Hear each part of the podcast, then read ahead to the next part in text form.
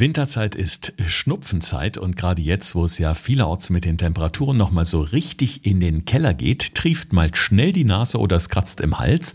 Und äh, vor kurzem haben wir hier im Podcast noch über unser Immunsystem und die sogenannten Immunbooster gesprochen. Heute möchten wir mal einen Teil der Fragen aufgreifen, die uns darüber hinaus noch zum Thema Erkältung erreicht haben. Alex, die meisten über Instagram. Podcast Gesund gefragt heißen wir da.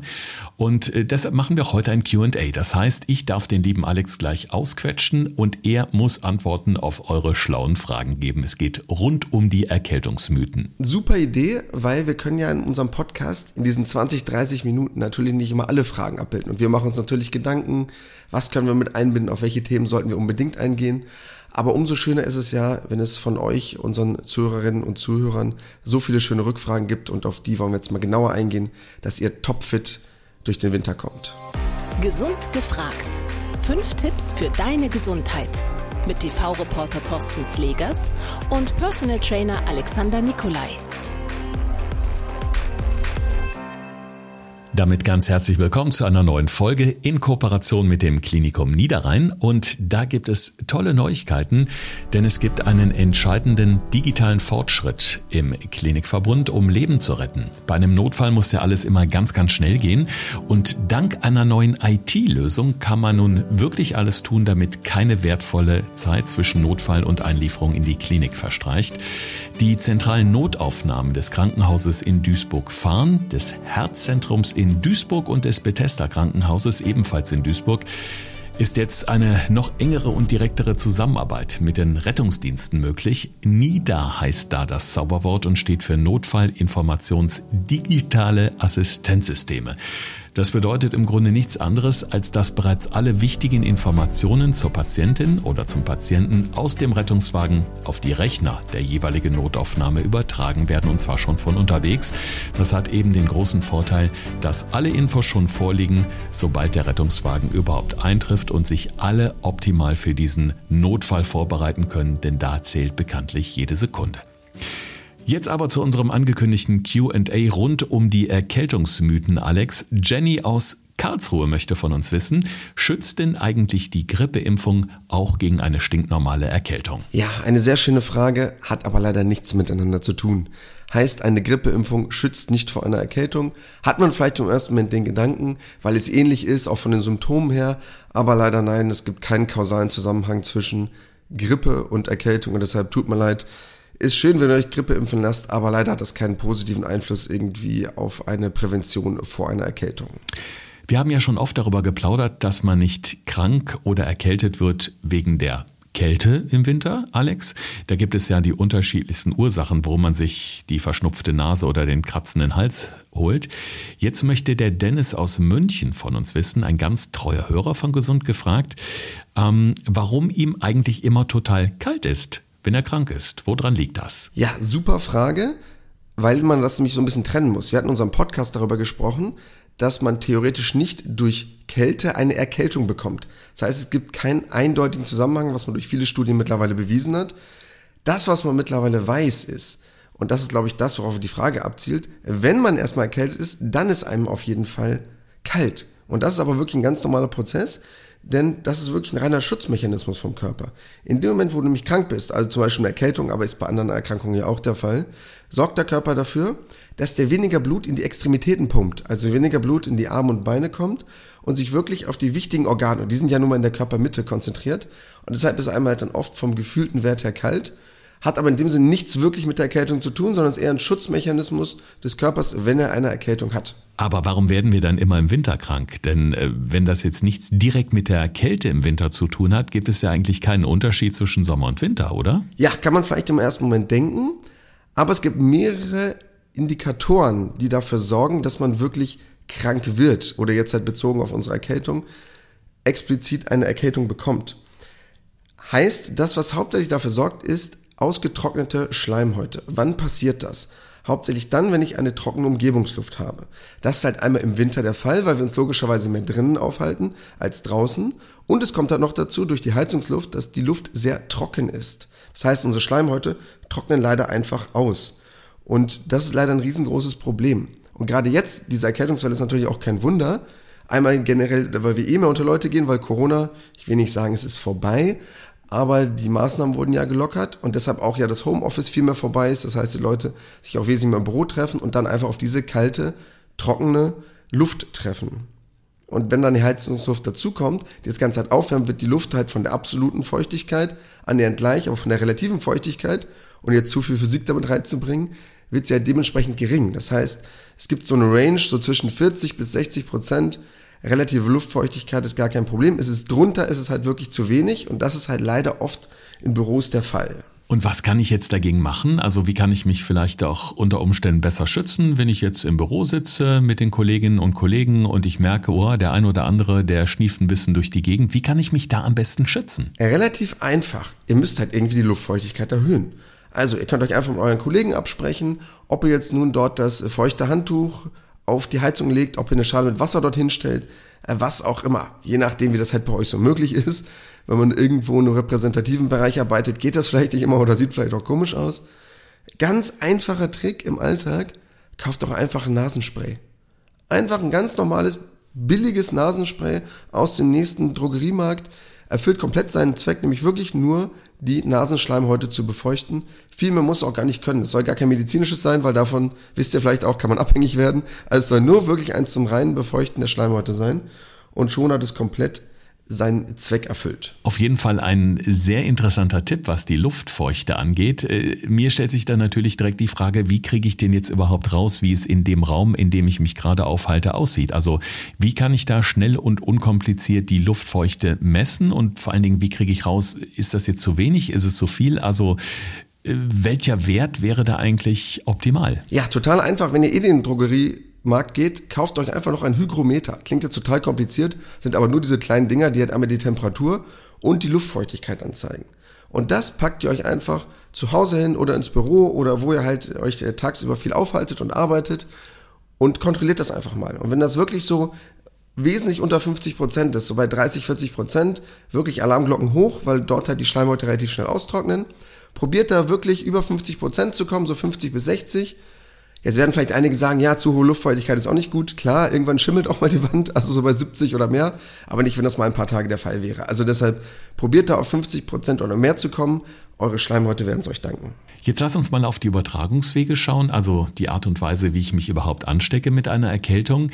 Kann ich da vielleicht irgendwie vorsorgen? Denn ich renne ja nun nicht den ganzen Tag mit der Desinfektionspistole durch die Gegend und sprühe mich von unten bis oben ab oder meine Hände. Ja, erstmal grob zusammengefasst, es ist ja irgendeine Form von Übertragungsweg, den wir ja meistens kennen, so über klassische Geschichten, dass jemand hustet, niest und dadurch werden ja Sachen übertragen. Meistens ja auch auf die Hände von den Personen, weil sie irgendwas anfassen, die Türklinke, den Drucker, was auch immer man so an Materialien anfasst. Das heißt, das ist einmal ein Punkt, was ich in dem Moment anfasse und berühre. Und dann ist natürlich entscheidend, was ich damit mache. Das heißt, man sollte halt wirklich darauf achten, dass man sich in dem Moment, wenn man in der Umgebung ist, wo vielleicht mehrere Leute krank sind, vielleicht möglichst nicht ins Gesicht fest. Also einfach selber keinen Kontakt mit den Schleimhäuten herstellt, bevor man sich halt die Hände desinfiziert hat. Und auch noch ein zusätzlicher Tipp, den ich persönlich extrem wichtig finde, Handy desinfizieren. Denken ganz viele Leute nie dran, fummeln den ganzen Tag mit ihren Händen drauf rum, halten das natürlich auch ans, ans Ohr, ins Gesicht. Das heißt, das sind einfach so Sachen, die man möglichst regelmäßig desinfizieren sollte. Und ich will euch jetzt nicht zu viel zum Shoppen animieren, weil ich gerade eben schon mit diesem Hygrometer um die Ecke kam. Aber auch super günstig, weil einfach bei Amazon oder äh, Saturn Mediamarkt, wir wollen jetzt nicht auf einen Markt eingehen, einfach mal ins Internet gehen und es gibt schon sehr, sehr gute Ladegeräte für Handys. Wie so eine kleine Box sieht das aus. Habe ich zum Beispiel in meinem Studio auch seitdem äh, es Corona gab in unserem Leben. Eine kleine Box, die per Induktion das Handy auflädt, also das Handy wird auch gleichzeitig aufgeladen, sehr, sehr gut, wo ich es reinlege und wo das Handy mit UV-Licht gereinigt wird. Das heißt, lege ich da einfach rein für 10 Minuten, Handy ist sauber. Weil viele dann ja keine Lust haben oder Reinigungstücher nicht verwenden wollen oder irgendwelchen Chemikalien ans Handy drangehen wollen. Super einfache Sache. Kostet vielleicht 20 Euro so ein Ding. Wenn man eh sich überlegt, ein neues Aufladegerät anzuschaffen, warum nicht mal neue, coole Wege gehen? Da kann ich übrigens auch alles andere reinpacken. Also auch mein Schlüsselbund, meine Sonnenbrille, egal was, kann ich alles in so eine Box reinschmeißen. Wird dann nicht aufgeladen, aber wird halt dafür gesorgt, dass das in dem Moment gereinigt wird und halt wirklich dann komplett virenfrei rauskommt. Und dafür vielleicht eine ganz coole Idee, das dahingehend mal zu unterstützen. Eine ganz coole Frage hat uns von der Jennifer aus Ulm erreicht. Die möchte nämlich wissen, darf ich denn eigentlich knutschen, wenn ich erkältet bin, oder stecke ich dann meinen Schatz direkt mit an beim Küssen? Ja, oh, wie romantisch. Ja, das wollen wir euch natürlich nicht wegnehmen, das Küssen. Ist ja eine der schönsten Sachen dieser Welt, deshalb nein. Keine großartige Angst haben. Die Übertragungswege davon sind jetzt relativ gering. Das heißt, da muss man sich jetzt nicht wirklich riesige Gedanken machen. Denn wenn ihr es schafft, jetzt die Hände voneinander zu lassen, das heißt, euch nicht großartig im Gesicht mit den Händen berührt, ist ein Kuss gar nicht so wirklich wild. Denn wenn jetzt diese Erreger bei Husten und Schnupfen in den Mund gelangen, kommen diese Erreger ja wirklich nur in den Magen beziehungsweise in die Magensäure und der zersetzt sie dann. Also deshalb ist das eigentlich gar kein riesiges Problem. Und deshalb braucht ihr euch gar keine Gedanken machen. Küssen an sich ohne großartigen Gesichtskontakt ist gar kein Problem. Also wenn euer Schatzi krank ist, könnt ihr gerne Knutsche aufdrücken, ohne die riesige Angst zu haben, dass ihr morgen gleich auch flach liegt. Also keine riesigen Probleme. Bei klassischen Erkältungsviren, ne? also wir reden jetzt nur davon. Mhm. Alex, ich war die Tage einkaufen und vor dem Supermarkt ist mir so eine Gruppe von äh, Jugendlichen aufgefallen und einer davon hat ständig die Nase hochgezogen. Also es war wirklich nicht zu überhören. Wir kennen das ja alle. Das klingt auch ziemlich unappetitlich, ne, wenn man so den ganzen Schnodder hochzieht. Ich will das jetzt hier im Podcast nicht äh, imitieren oder nachmachen. Ich glaube, da hat jetzt jeder Kopfkino und hat direkt das Geräusch auch vor Augen. Trotzdem machen das ganz viele Menschen, egal ob vom Supermarkt an der Bushaltestelle, unbewusst vielleicht irgendwo im Büro und mich nervt sowas ungemein, weil ich finde es wirklich mega eklig. Und das ist ja auch in der Gesellschaft eigentlich verpönt. Die Frage ist ja, was bringt das überhaupt, die Nase hochziehen? Jetzt mal aus rein wissenschaftlicher Sicht ist Nase hochziehen gar nicht so schlecht. Klingt jetzt erstmal komisch, ist aber nicht so ungesund. Ist wirklich die gesündere Alternative als jetzt die superkräftige Auspusten aus der Nase. Denn es passiert dabei nicht wirklich was. Denn wenn ich wirklich sehr stark mit der Nase auspuste oder mich extrem stark schneuze, drückt das halt dieses entzündliche Sekret inklusive dieser Krankheitserreger in deine Nasennebenhöhlen. Und das könnte halt wirklich zu einer extrem unangenehmen Nasennebenhöhlenentzündung führen. Deshalb, wenn dich keiner sieht in deiner Umgebung, du hast jetzt gerade kein Taschentuch zur Hand oder irgendwas anderes, kurz hochziehen ist wirklich nicht so schlimm. Auch wenn das vielleicht nicht die feine Etikette ist, aber wenn es keiner mitkriegt, ist es ja kein Problem. Und als kleiner Lifehack noch zusätzlich, wenn du dir die Nase schneuzt, dann bitte nicht durch beide Nasenlöcher gleichzeitig, sondern quasi nacheinander. Das schwächt nämlich diesen Druck so ein bisschen ab und dann ist die Wahrscheinlichkeit geringer, dass ihr eure Nasennebenhöhlen in Mitleidenschaft zieht. Und jetzt noch eine Frage aus dem hohen Norden. Die Silvia aus Norddeich schreibt uns ebenfalls über Instagram. Ähm, da hast du vor Weihnachten wohl in einer Podcast-Folge gesagt, dass Vitamin C gar nicht so entscheidend und wichtig sei, wie alle immer denken, um eben Erkältungen vorzubeugen. Und darum Silvias Frage, welche Supplements bieten sich denn unter Umständen besser an als Vitamin C, um eben Erkältungen vorzubeugen? Da bin ich jetzt auch gespannt, weil ich dachte auch immer, Vitamin C ist so das Nonplusultra. Ja, super Frage. Weil wir nämlich jetzt zu einem der Nahrungsergänzungsmittel kommen, von denen ich persönlich finde, dass sie am meisten unterschätzt werden. Nämlich Vitamin D. Vitamin D ist ganz entscheidend für unsere Immunabwehr. Und wie gesagt, beim letzten Mal hatte ich ja schon erwähnt, Vitamin C hat man meistens im Alltag relativ gut mit drin. Aber Vitamin D, ja, um das zu essen, müsste ich halt wirklich auch gewisse Lebensmittel zurückgreifen, wo das auch explizit drin ist. Das bedeutet halt, ich bräuchte zum Beispiel den fetten Fisch, Hering, Makrele, den Lachs oder halt sonst zum Beispiel die Avocado, ein paar Speisepilze. Also es gibt halt relativ wenig Lebensmittel, wie ihr jetzt gerade hört, auf die ich zurückgreifen müsste, um das abzudecken. Sind wir mal ganz ehrlich, wer ernährt sich denn viel von solchen Lebensmitteln, um das wirklich zu erreichen? Und am Tag braucht man halt wirklich so ungefähr 20 Mikrogramm. Denn für viele, die sich damit vielleicht nicht so auskennen, das sind ungefähr 800 von diesen internationalen Einheiten, wo das ja oft so auf Verpackung steht, also 800 IE, um dazu mal einen Vergleich zu haben. Jetzt denken bestimmt viele und sagen, ah oh, ja, aber das sind ja fettlösliche Vitamine und wir haben ja auch eine sehr genaue Zuhörerschaft, die darf man ja nicht überdosieren. Ja, aber keine Angst. Erstmal ganz ehrlich, fast niemand deckt davon seinen Tagesbedarf. Fast niemand kommt auf diese 20 Mikrogramm. Und man weiß durch Studien, und das ist auch belegt durch die Deutsche Gesellschaft für Ernährung, dass man bis zu 100 Mikrogramm, also 500 Prozent des normalen Tagesbedarfs zu sich nehmen kann, ohne ein Problem zu haben einer Überdosierung von einem Vitamin D. Deshalb gar kein Problem. Natürlich kann ich das immer ärztlich checken lassen, aber ganz ehrlich, ich glaube persönlich, wenn jemand 100% davon am Tag nimmt und seinen Tagesbedarf damit im besten Fall verdoppelt, weil er den normalen Tagesbedarf schon genommen hat und deshalb auf 200% kommt, braucht sich gar keine Gedanken machen, euer Körper wird es euch danken. Und jetzt noch, jetzt mache ich mir vielleicht ein paar Feinde hier draußen. Viele halt sagen, ja, aber ich bin doch auch im Winter draußen, Vitamin D kommt auch über die Sonne in den Körper. Ja, ist eine schöne Idee. Man sagt so grob im Sommer, man muss circa 20 bis 30 Minuten in der Sonne sein, um das abzukriegen. Um das auch wirklich dann zu bilden. Aber ohne jetzt Erregung öffentlichen Ärgernisses zu erzeugen, ist das schon mal schwer. Das heißt, man muss sich schon relativ stark entblößen. Bedeutet, ich kann nicht komplett angezogen in die Sonne gehen, sondern ich brauche halt viel Hautkontakt mit der Sonne. Bedeutet, im Sommer kann ich da vielleicht kurzärmlich und kurzhosig oder am besten mit noch weniger Kleidung rausgehen oder mich in den Garten legen, im Bikini oder eine Badehose. Dann kann das funktionieren, diesen Tagesbedarf auch dann über Vitamin D abzudecken durch die körpereigene Produktion in Kombination mit der Sonne. Im Winter müsstet ihr aber natürlich aufgrund der Sonneneinstrahlung, die zwar vorhanden ist, aber locker 45 Minuten das hinkriegen. Ja, und jetzt mal äh, Post-Mahlzeit, wer schafft 45 Minuten Sonnenexpression hinzukriegen im Winter? Und das natürlich auch noch äh, kurzärmlich und kurzhosig. Also ich glaube ganz ehrlich, das wird schwierig.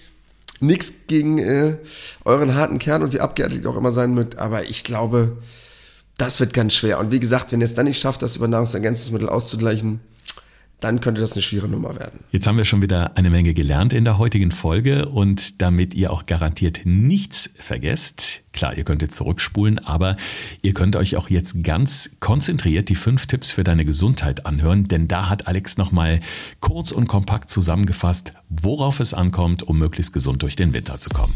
Thorsten fragt, Alexander antwortet. In diesem Podcast erfährst du alles über Ernährung und Fitness.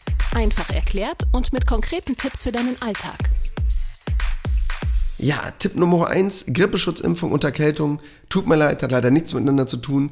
Ist natürlich schön, wenn ihr euch gegen Grippe impfen lasst, aber dadurch bin ich leider nicht vor einer Erkältung gefeit, deshalb tut mir leid, leider kein direkter Zusammenhang. Tipp Nummer zwei, Luftfeuchtigkeit. Worauf sollte ich achten? Ja, gerade im Winter in den geschlossenen Räumen, in den trockenen Räumen durch die Heizungsluft sind halt oft wirklich sehr, sehr geringe prozentuale Luftfeuchtigkeiten gegeben. Deshalb geht meinetwegen in den nächsten Drogeriemarkt oder wo auch immer hin, bestellt euch so einen kleinen Hygrometer, kauft euch einen, kostet meistens 10, 12 Euro, also nicht die Welt. Messt mal die Luftfeuchtigkeit und probiert auf so einen Bereich von circa, ich sag mal 50 Prozent zu kommen bei der Arbeit dann sind eure Schleimhäute wesentlich besser dabei und danken es euch. Tipp Nummer drei: Ansonsten alternativ, wenn ihr jetzt nicht auf die richtige Luftfeuchtigkeit kommt, einfach entweder über nasses Handtuch arbeiten oder über die Wasserschale oder auch ein ganz einfacher Tipp, Nasenspray. Ganz billiges, einfaches, das wirklich nur die Schleimhäute befeuchtet, reicht vollkommen aus. Tipp Nummer 4. Passt auf eure Hände auf. Das heißt, probiert im Winter euch möglichst selten ins Gesicht zu fassen. Deshalb möglichst immer vorher die Hände desinfizieren, weil das wirklich einer der Hauptübertragungswege ist. Und deshalb halt auch wirklich Hände desinfizieren und halt auch Oberflächen, wie zum Beispiel einmal euer Arbeitsbereich, aber natürlich auch Materialien wie jetzt euer Handy, der Schlüsselbund, alles, was man wirklich in den Händen hält, ab und zu mal desinfizieren oder was ich vorhin als Beispiel hatte, über so ein UV-Licht zu arbeiten, dann seid ihr auf der sicheren Seite. Und als letzter Tipp, eines meiner Lieblingssupplements, deshalb wollte ich es unbedingt mal mit reinbringen, Vitamin D. Wenn ihr es nicht durch normale Ernährung schafft, dann halt zur Not durch Nahrungsergänzungen, gar kein Problem. Entweder indem ihr es durch Lebensmittel schafft, wie zum Beispiel den fetten Fisch, also den Hering, die Makrele, den Lachs, oder halt probiert über Speisepilze und Avocados zu arbeiten. Wenn das aber nicht der Fall ist, ist es gar kein Problem, auch mit einer Nahrungsergänzung zu arbeiten. Ja, das war unser großes QA rund um die Erkältungsmythen. Ihr seht, bei uns geht nichts verloren. Natürlich haben wir jetzt in dieser Folge nicht alle Fragen unterbringen können, die ihr uns zugeschickt habt. Auf einige haben wir auch direkt über Instagram geantwortet. Falls ihr uns da noch nicht folgt, holt das gerne nach. Podcast Gesund gefragt zusammengeschrieben bei Insta in der Suche eingeben, dann seid ihr bei uns, könnt uns dort abonnieren. Und das Schöne ist, über den Link in unserer Bio habt ihr dann auch direkt die entsprechenden weiterleitenden Links, zum Beispiel auf unserer Website wo es auch immer noch mal viele Informationen und Hintergrundwissen gibt. Ja, und diesen Podcast solltet ihr ohnehin abonnieren. Wir würden uns sehr freuen, denn dann verpasst ihr auch keine neue Folge mehr. Die gibt es nämlich jeden Samstag.